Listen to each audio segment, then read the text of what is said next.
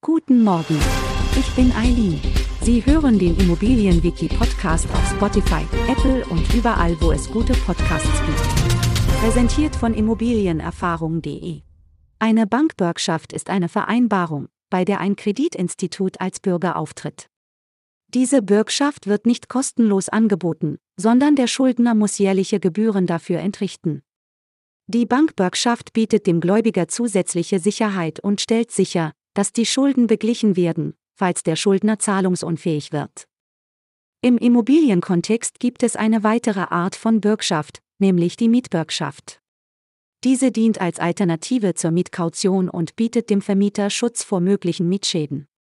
Das bedeutet, wenn der Mieter während des Mietverhältnisses Schäden an der Immobilie verursacht und zahlungsunfähig ist, übernimmt der Bürger normalerweise eine Versicherung die Verantwortung für die Begleichung dieser Schäden. Dadurch ist der Vermieter abgesichert. Anstatt eine Geldsumme als Mietkaution zu hinterlegen, muss der Mieter zu Beginn des Mietverhältnisses eine Bürgschaftsurkunde beim Vermieter hinterlegen.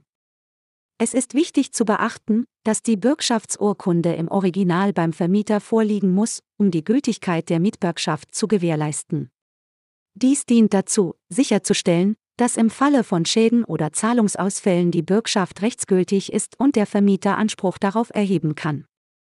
Die Verwendung einer Mietbürgschaft anstelle einer Mietkaution kann für Mieter vorteilhaft sein, da sie keinen großen Geldbetrag als Kaution hinterlegen müssen.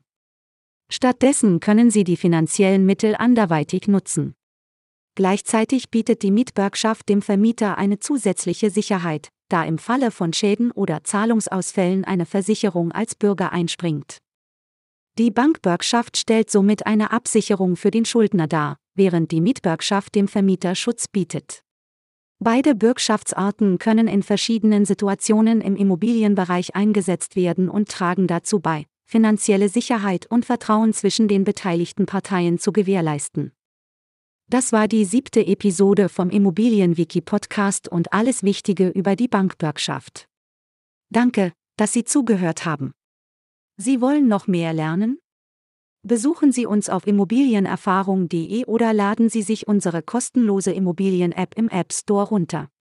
Folgen Sie uns auch auf Spotify, um keine neue Folge zu verpassen. Ihre Eileen